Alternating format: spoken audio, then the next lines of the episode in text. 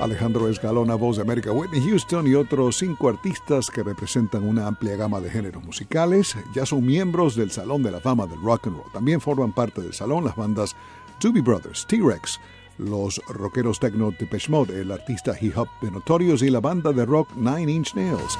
El Salón de la Fama del Rock and Roll, con sede en Cleveland, estado de Ohio, oficializará las presentaciones el 2 de mayo. Houston, la cantante de I Will Always Love You, una de las estrellas de grabación más exitosas de todos los tiempos, falleció a los 48 años en 2012. Los Doobie Brothers, cuya música a menudo mezcla rock y country, surgieron en la década de 1970 con éxitos como Listen to the Music, Depeche Mode, surgió a finales de los 80 con canciones como Personal Jesus y Enjoy the Silence. Hace 51 años, en enero de 1969, Led Zeppelin lanzó su álbum debut en Estados Unidos.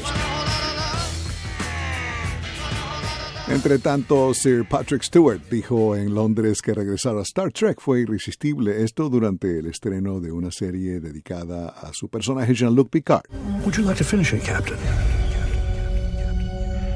I don't know how. Picard volverá a las pantallas a finales de enero. Oh, it's all right, number one.